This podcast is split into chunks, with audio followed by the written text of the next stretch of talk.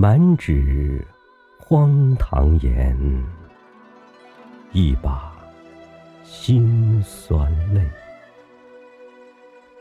都云作者痴，谁解其中味？欢迎收听由落草播讲的长篇章回体小说《红楼梦》第一回：甄士隐梦幻石通灵，贾雨村风尘怀闺秀。此开卷第一回也。作者自云：因曾历过一番梦幻之后。故将甄士隐去，而借通灵之说，撰此《石头记》一书也。故曰甄士隐云云，但书中所记何事何人？又自云：今风尘碌碌，一事无成，忽念及当日所有之女子，一一细考教去，觉其行止见识。皆出于我之上，和我堂堂须眉，诚不若比群钗哉？失愧则有余，悔又无益，知大无可如何之日也。当此，则自欲将以往所赖天恩祖德，尽依纨绔之时，欲干厌肥之日，被父兄教育之恩。复师有归谈之德，以至今日一计无成，半生潦倒之罪，编述一集，以告天下人。我之罪故不免，然闺阁中本自历历有人，万不可因我之不孝，自护己短，一并使其泯灭也。虽今日。之毛船朋友，瓦灶绳床，其晨曦风露，街柳庭花，亦未有妨我之襟怀笔墨者。虽我未学下笔无文，又何妨用贾雨村言敷衍出一段故事来，亦可使闺阁招传，复可悦世之目，破人愁闷。不亦疑乎？故曰贾雨村云云。此回中凡用梦、用幻等字，是提醒阅者眼目，亦是此书立意本旨。列位看官，你道此书从何而来？说起根由，虽近荒唐；细按，则深有趣味。待在下将此来历注明，方是阅者了然不惑。原来女娲氏炼石补天之时，与大荒山无稽崖炼成高经十二丈、方经二十四丈顽石三万六千五百零一块。娲皇氏只用了三万六千五百块，只单单剩了一块未用。便弃在此山青埂峰下，谁知此时自经锻炼之后，灵性已通，因见众石俱得补天，独自己无才不堪入选，遂自怨自叹，日夜悲嚎惭愧。一日，正当接道之际，俄见一僧一道远远而来，生得骨骼不凡。风神迥别，说说笑笑来至峰下，坐于石边高谈快论。先是说些云山雾海、神仙玄幻之事，后便说到红尘中荣华富贵。此时听了，不觉打动凡心，也想要到人间去想一想这荣华富贵，但自恨粗蠢，不得已。便口吐人言，向那僧道说道：“大师，弟子蠢物，不能见礼了。试闻二位谈那人世间荣耀繁华，心切目之，弟子志虽粗蠢，性却少通。况见二师先行道体，定非凡品，必有补天济世之才，利物济人之德。如萌发一点慈心，携带弟子得入红尘，在那富贵场中温柔乡里受享几年，自当永佩洪恩，万劫不忘也。二仙师听毕，其憨笑道：“呵呵，善哉，善哉。那红尘中有却有些乐事，但不能永远一世。况又有美中不足，好事多磨八个字，紧相连属。瞬息间，则有乐极悲生，人非物换。究竟是到头一梦，万境归空。”倒不如不去的好啊！这时凡心已赤，哪里听得进这话去？乃复苦求再四。二仙知不可强制，乃叹道：“唉，此亦静极思动，无中生有之术也。既如此，我们便携你去受想受想。只是到不得已时，切莫后悔。”时道：“自然，自然。”那僧又道：“若说你性灵，却又如此至纯，并更无奇贵之处，如此也只好踮脚而已。也罢，我如今大施佛法，助你助，待劫终之日复还本质，以了此案，你倒好否？”石头听了。感谢不尽，那僧便念咒书符，大展幻术，将一块大石顿时变成一块鲜明莹洁的美玉，且又缩成扇坠大小的，可佩可拿。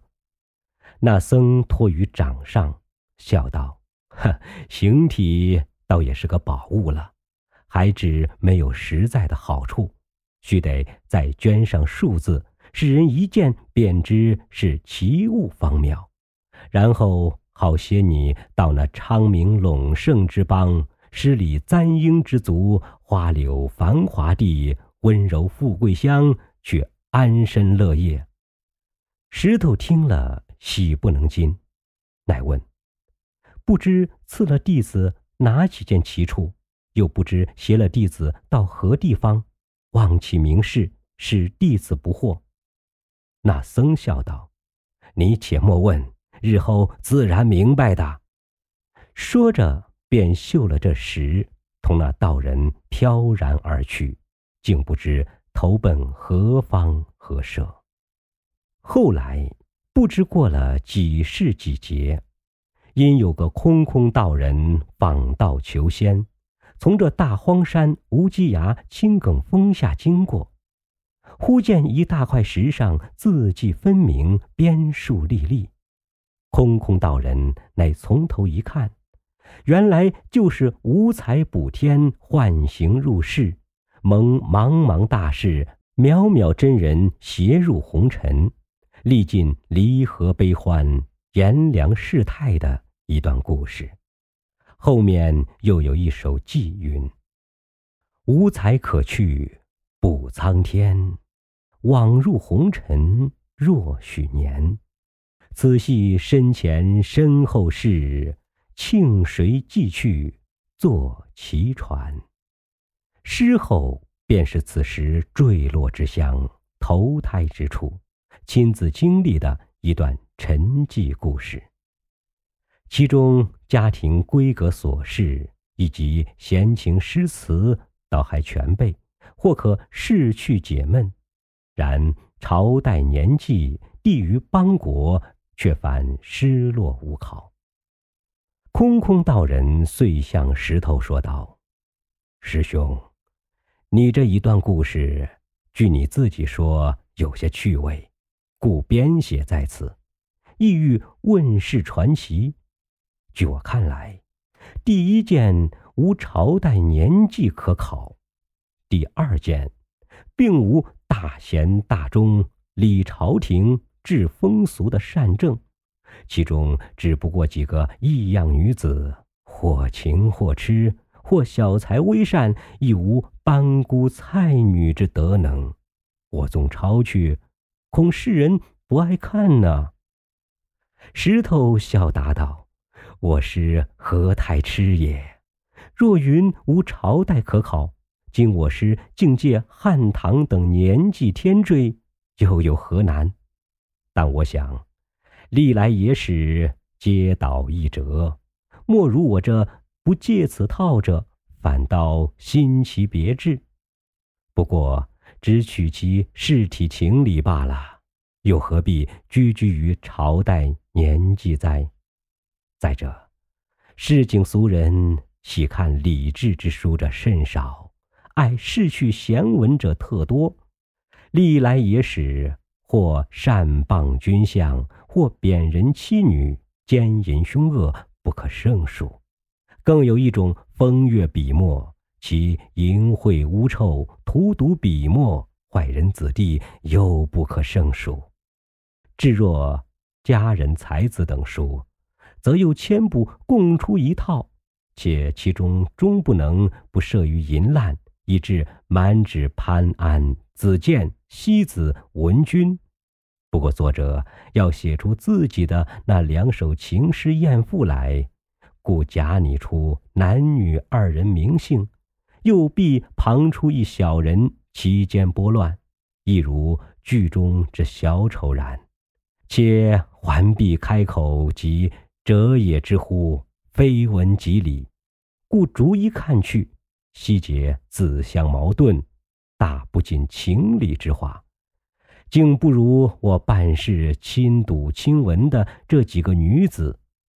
虽不敢说强似前代书中所有之人，但事迹原委亦可以消愁破闷，也有几首歪诗俗话可以。喷饭供酒，至若离合悲欢，兴衰际遇，则又追踪孽迹，不敢稍加穿凿，徒为供人之目，而反失其真传者。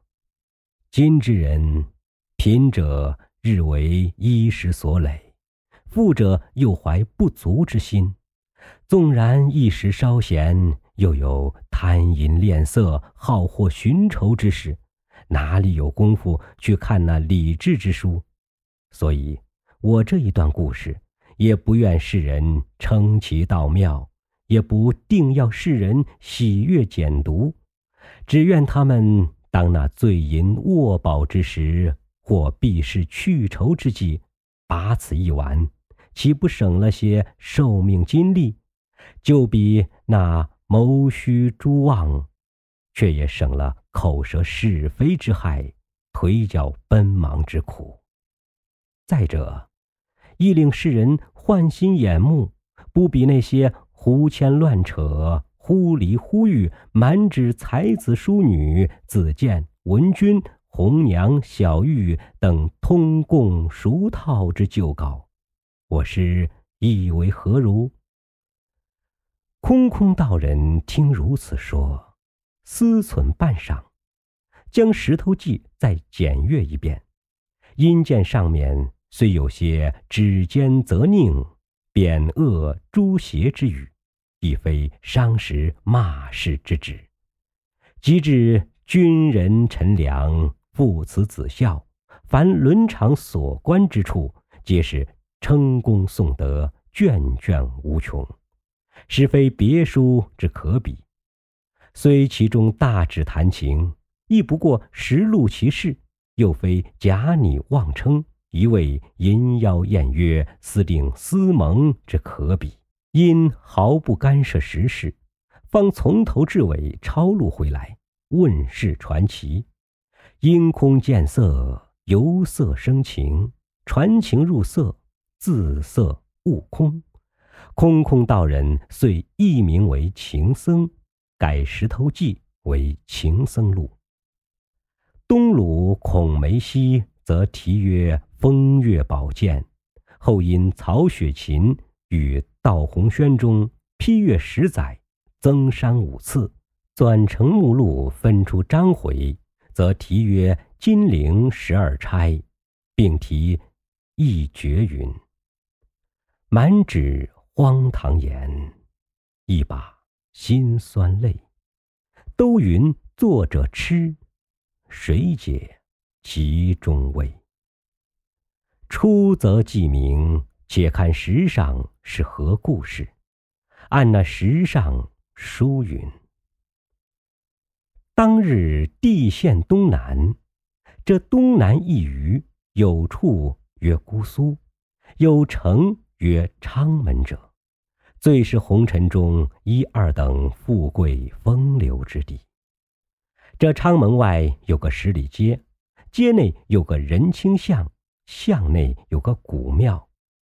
因地方窄狭，人皆呼作葫芦庙。庙旁住着一家乡宦，姓甄名费。字世隐，嫡妻封氏，情性贤淑，深明礼仪。家中虽不甚富贵，然本地便也推他为望族了。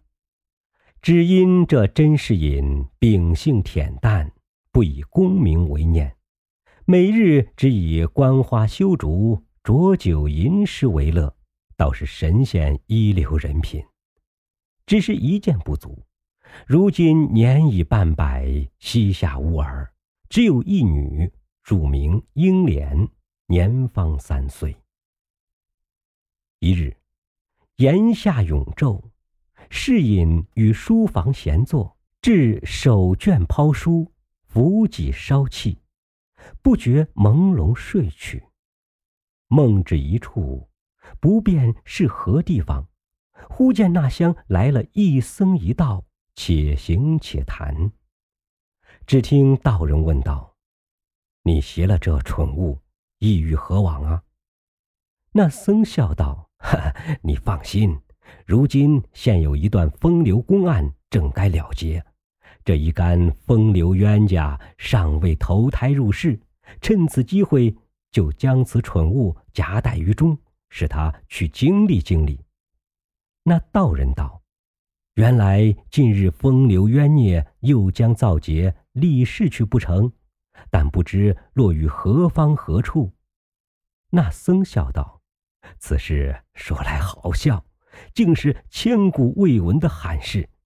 只因西方灵河岸上三生石畔有绛珠草一株，时有赤霞宫神瑛侍者，日以甘露灌溉。”这绛珠草便得久延岁月，后来既受天地精华，复得雨露滋养，遂得脱却草胎木质，得换人形，仅修成个女体。终日游于离恨天外，饥则食蜜青果为膳，渴则饮灌稠海水为汤。只因尚未酬报灌溉之德。故其五内便郁结着一段缠绵不尽之意。恰今日这神瑛侍者繁星偶炽，乘此昌明太平昭示，意欲下凡造历换缘，已在警幻仙子案前挂了号。警幻亦曾问及，灌溉之情未尝，趁此倒可了结的。那绛竹仙子道。他是甘露之惠，我并无此水可还。他既下世为人，我也去下世为人。但把我一生所有的眼泪还他，也偿还得过他了。因此一事，就勾出多少风流冤家来陪他们去了结此案。那道人道：“国师罕闻，实未闻有还泪之说。想来这一段故事。”比历来风月事故更加琐碎细腻了。那僧道：“历来几个风流人物，不过传奇大概以及诗词篇章而已。至家庭闺阁中一饮一食，总未数计。再者，大半风月故事，不过偷香窃玉、暗约私奔而已，并不曾将儿女之真情发泄一二。”像这一干人入世，其情痴色鬼、咸鱼不孝者，系与前人传述不同矣。那道人道：“趁此，你我何不也去下世度脱几个？岂不是一场功德？”那僧道：“正合吾意，你且同我到景幻仙子宫中，将蠢物交割清楚，带着一干风流孽鬼下世已完，你我再去。”如今虽已有一半落尘，然犹未全集。道人道：“既如此，但随你去来。”却说甄士隐俱听得明白，但不知所云蠢物系何东西，遂不禁上前施礼，笑问道：“二仙师请了。”那僧道也忙打礼相问。世隐因说道：“静闻仙师所谈因果，是人世罕闻者，但弟子愚拙，不能洞悉明白。若蒙大开吃完，背细一闻，弟子则洗耳谛听，稍能警醒，亦可免沉沦之苦。”二仙笑道：“呵呵，此乃玄机不可预泄者，到那时。”只不要忘了我二人，便可跳出火坑矣。世隐听了，不便再问，因笑道：“玄机不可预泄，但世云蠢物，不知为何，或可一见否？”那僧道：“若问此物，倒有一面之缘。”说着，取出递与世隐。世隐接了看时，原来是块。鲜明美玉，上面字迹分明，镌着“通灵宝玉”四字，后面还有几行小字。正欲细看时，那僧便道：“已到幻境，便抢从手中夺了去，与道人经过一大石牌坊，上书四个大字，乃是‘太虚幻境’，两边又有一幅对联，道是。”假作真实，真亦假；无为有处，有还无。世隐意欲也跟了过去，方举步时，忽听一声霹雳，有若山崩地陷。世隐大叫一声，定睛一看，只见烈日炎炎，芭蕉冉冉，所梦之事便忘了大半。又见奶母正抱了英莲走来。世隐见女儿越发生得粉妆玉琢，乖觉可喜，便伸手接来，抱在怀内，逗她玩耍一回，又带至街前看那过会的热闹。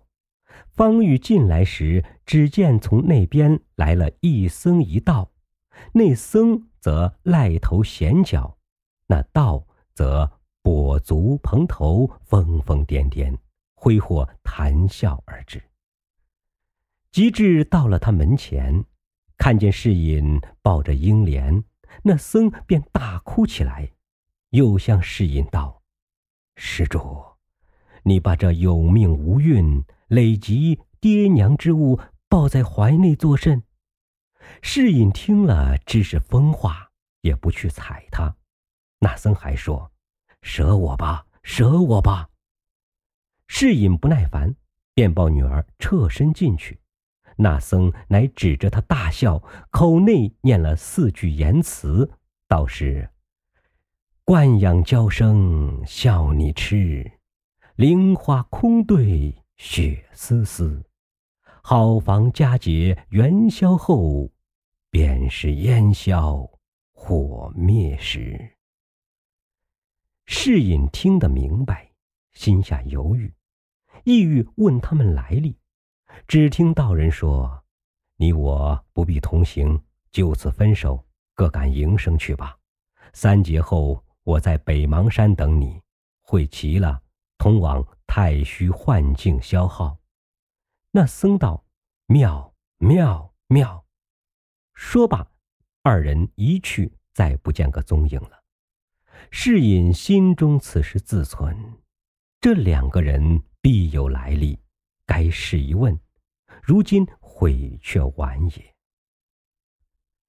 这世隐正吃想，忽见隔壁葫芦庙内寄居的一个穷儒，姓贾名化，表字石飞，别号雨村者走了出来。这贾雨村原系湖州人士，也是诗书仕宦之族。因他生于末世，父母祖宗根基已尽，人口衰丧，只剩得他一身一口。在家乡无益，因进京求取功名，再征基业。自前岁来此，又烟减住了，暂寄庙中安身，每日卖字作文为生，故世隐常与他交接。当下雨村见了世隐，忙施礼陪笑道：“老先生倚门祝望，敢是街市上有甚新闻否？”世隐笑道。非也，是因小女啼哭，引他出来作耍，正是无聊之甚。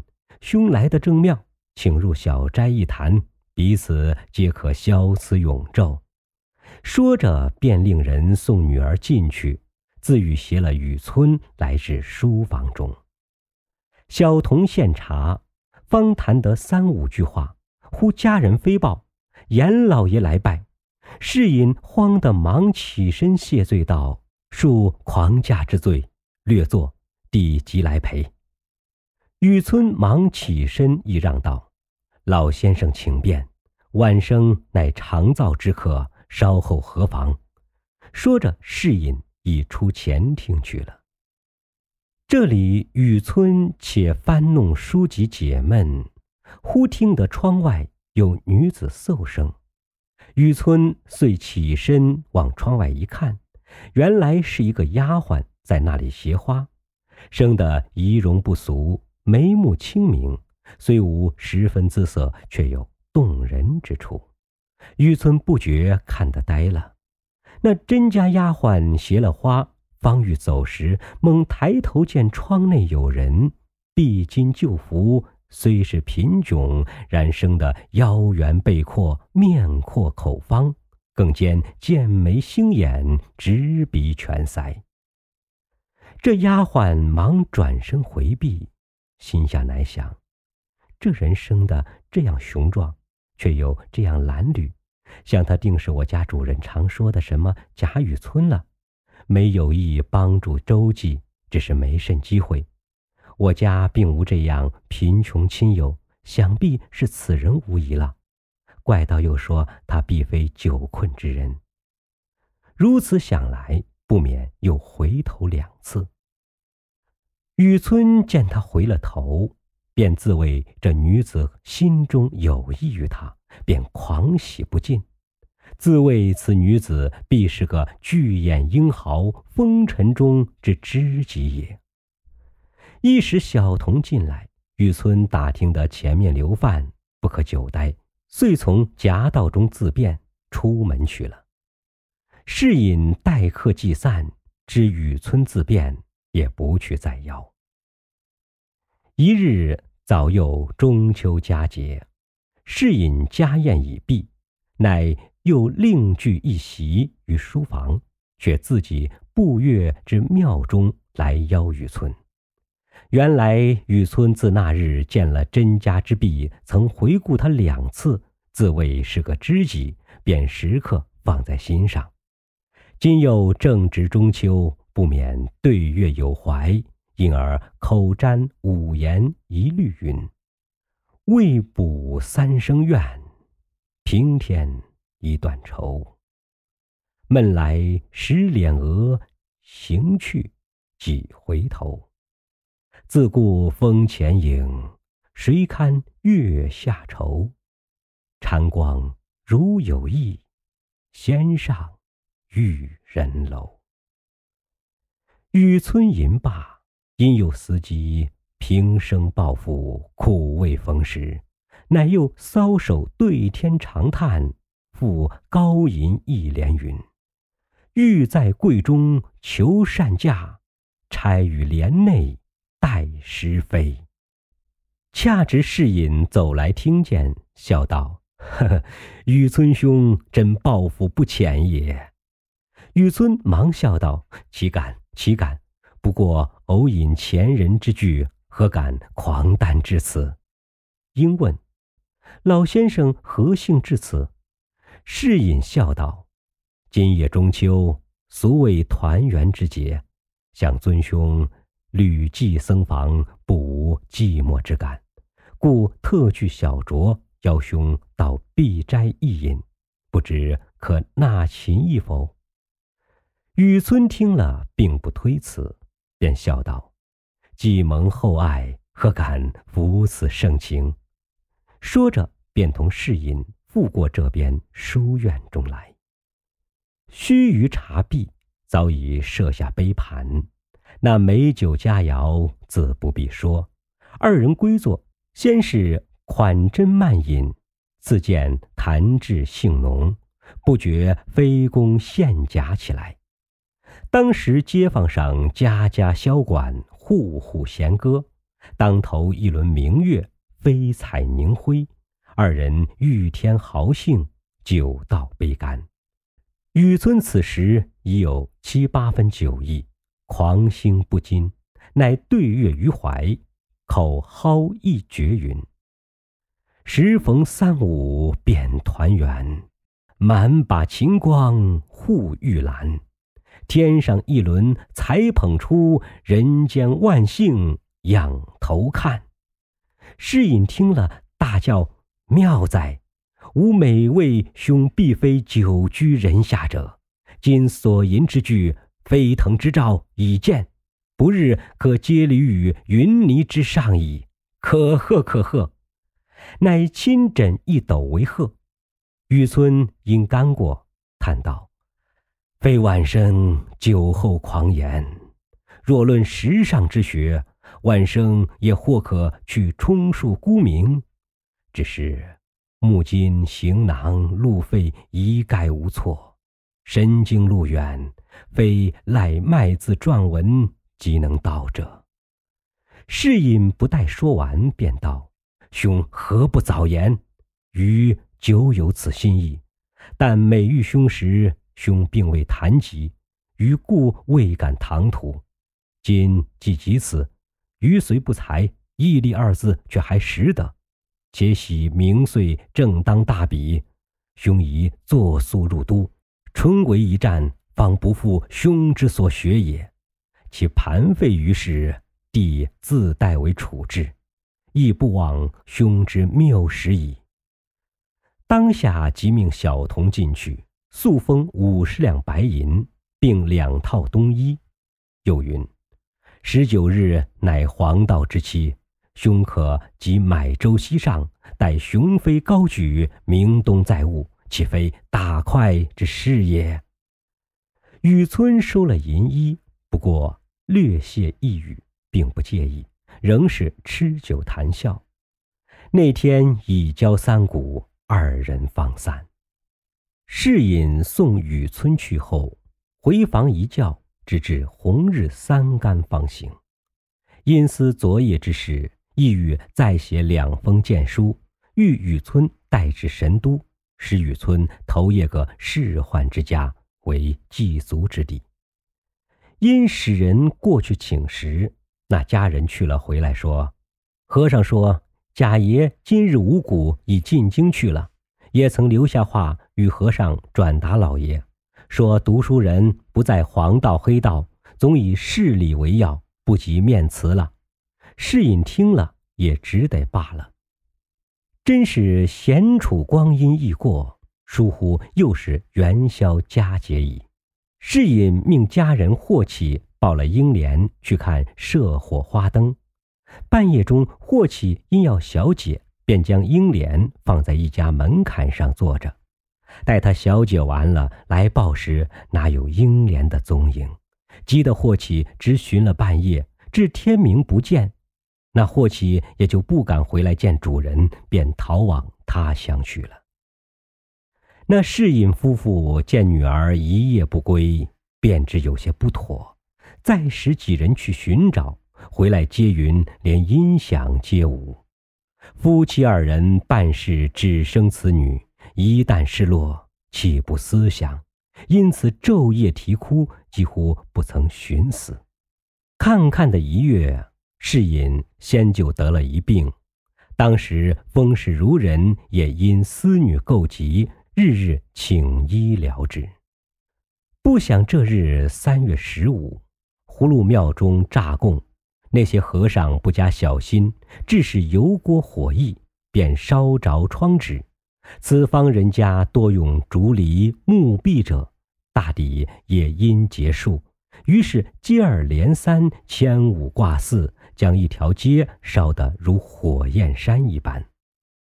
彼时虽有军民来救，那火已成了势，如何救得下去？直烧了一夜，方渐渐熄去，也不知烧了多少家。只可怜甄家在隔壁。早已烧成一片瓦砾场了，只有他夫妇并几个家人的性命不曾伤了，急得世隐为跌足长叹而已，只得与妻子商议，且到田庄上去安身。偏值近年水旱不收，蜀道风起，无非抢田夺地、鼠窃狗偷，民不安生，因此官兵剿捕，难以安身。世隐只得将田庄都折遍了，便携了妻子与两个丫鬟投他岳丈家去。他岳丈名唤风素，本贯大汝州人士，虽是务农，家中都还殷实。今见女婿这等狼狈而来，心中便有些不乐。幸而世隐还有折遍田地的银子未曾用完，拿出来托他随份救驾。博置些许房地，为后日衣食之计。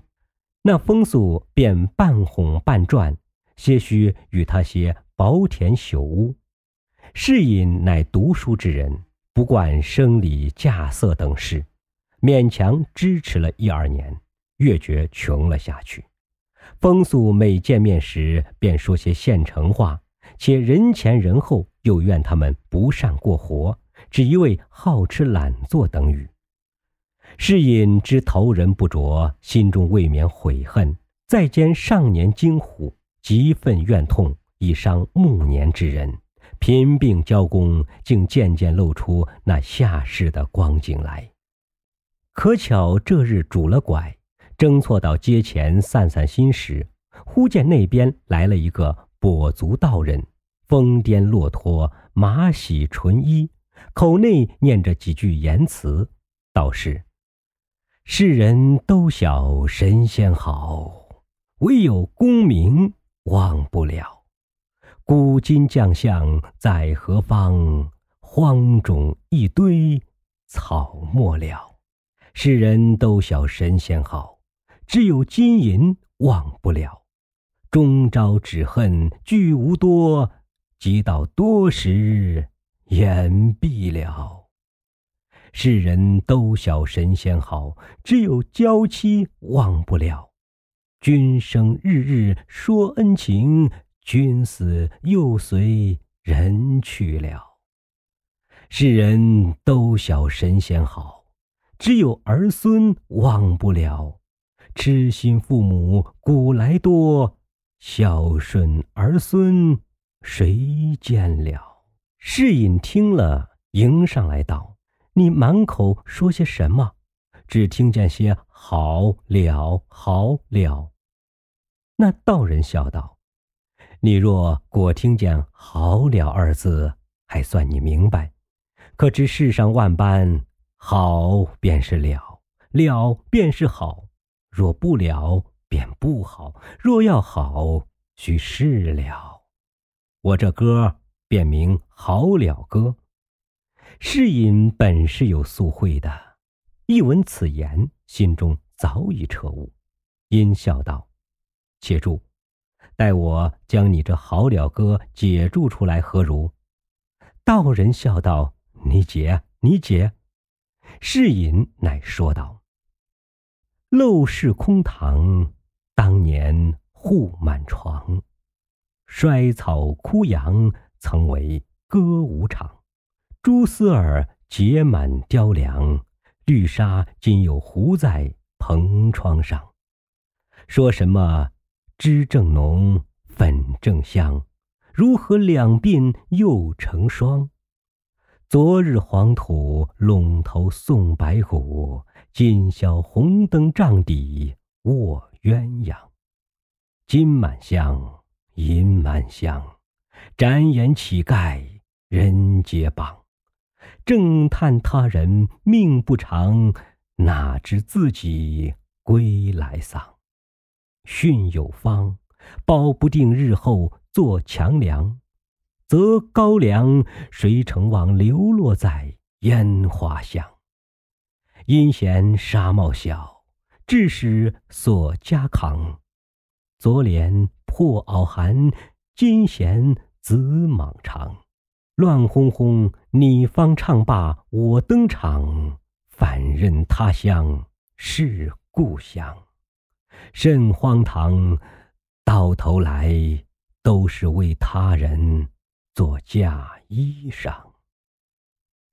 那风波道人听了，拍掌笑道：“解的切，解的切。”世隐便说一声：“走吧。”将道人肩上打脸抢了过来，背着，竟不回家，同了风道人飘飘而去。当下轰动街坊，众人当作一件新闻传说。风氏闻得此信。哭个死去活来，只得与父亲商议，遣人各处访寻，拿讨音信。无奈何，少不得依靠着他父母度日。幸而身边还有两个旧日的丫鬟服侍，主仆三人日夜做些针线发卖，帮着父亲用度。那风素虽然日日抱怨，也无可奈何了。这日。那甄家大丫鬟在门前买线，忽听街上喝道之声，众人都说新太爷到任。丫鬟于是隐在门内看时，只见军牢快手一对一对的过去，俄尔大轿抬着一个乌帽星袍的官府过去。丫鬟倒发了个怔，自思这官好面善，倒像在哪里见过的。于是进入房中。也就丢过，不在心上。至晚间，正该歇息之时，忽听一片声打的门响，许多人乱嚷说：“本府太爷差人来传人问话。”风素听了，唬得目瞪口呆，不知有何祸事。且听下回分解。